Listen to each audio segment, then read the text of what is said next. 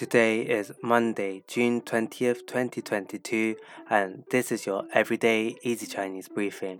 大家好，我是林老师, and in under 5 minutes every weekday, you'll learn a new word and how to use this word correctly in phrases and sentences.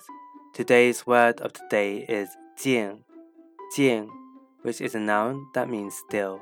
Let's practice by making different words, phrases, and sentences with 静 the first word is anjing, anjing, which means quiet.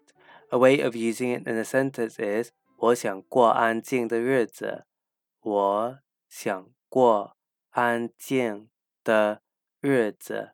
I want to live a quiet life. Another word we can create with 静 is 平静,平静.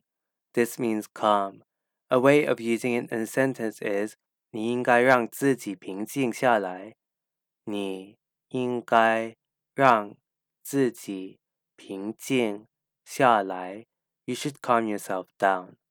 Finally, we can create the word 宁静，宁静, which means peaceful. A way of using it in a sentence is 这个地方很宁静。这个地方很宁静。This place is very peaceful.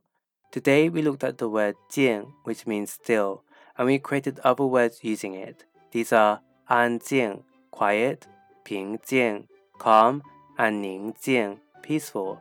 To see this podcast transcript, please head over to the forum section of our website www.everydayeasychinese.com where you can find even more free Chinese language resources. See you again soon for more practice.